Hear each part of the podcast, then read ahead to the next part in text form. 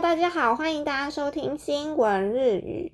最近呢，天气非常的舒服，不知道大家有没有陆陆续续的都有出国玩。就算你没有出国玩，相信您身边的朋友也一定有出国玩，大家一定都有去日本吧？那最近的天气感觉就很适合去日本看看枫叶啦，或者是看看银杏。如果你们接下来，或者是你身边的朋友接下来要去京都的话呢，就可以来看一下接下来的新闻。从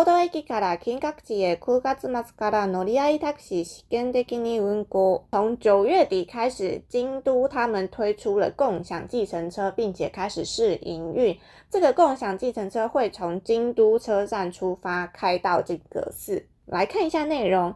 京都府内ではタクシー会社で働く運転手が4年前から25%以上減っているほか、秋の観光シーズンに旅行者が集中することで、交通の混雑などの控えが起きるオーバーツリズムも懸念されています。在京都府内继承这个公司工作的司机呢，于四年前开始就减少了百分之二十五趴以上。在秋天的观光旺季，会有非常多人来旅行，导致交通混乱，引起了一些弊害。所以现在也非常担心“欧巴兹利子们”这个现象。欧巴兹利子们的话，就是观光公害或者是观光过剩。这个观光地区来了非常多的观光游客，但是这些游客呢，人多到已经压缩，影响到当地居民。民的生活。こうした中、京都府タクシー協会は9月末から2ヶ月間、土曜、日曜、祝日に京都駅から金額地に向かう乗り合いタクシーを初めて試験的に運行することを決めました。京都府的计程车协会于九月底开始两个月，在星期六、星期天以及国定假日，决定开始试营运从京都府开往金阁寺的共享计程车。下の9つのタクシー会社が協力して、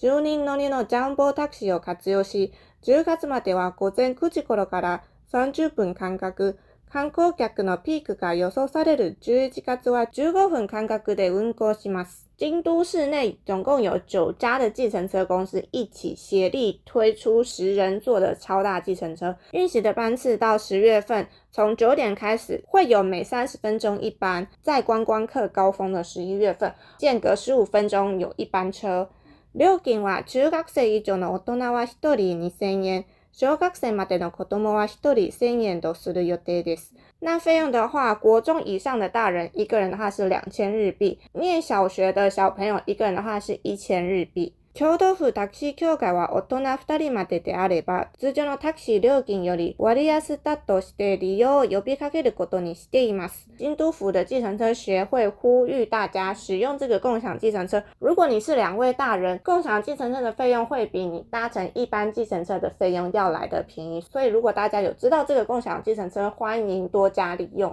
好，以上的这个情报分享给大家，所以大家最近如果有要去京都旅游，就可以使用这个共享计程车，它就是在京都车站应该会有放一个牌子，大家如果到京都车站的话，可以找一下有没有这个共享计程车的服务。就可以搭往金阁寺。那最近这个欧巴兹利兹姆的这个观光公害的现象，其实在日本的各地有陆陆续续的在发生。那最近其实也有一些相关的新闻发布之后的话，也会再跟大家分享这些相关的新闻。那我们今天这集内容就到这边，希望大家喜欢，我们就下集内容再见，拜拜。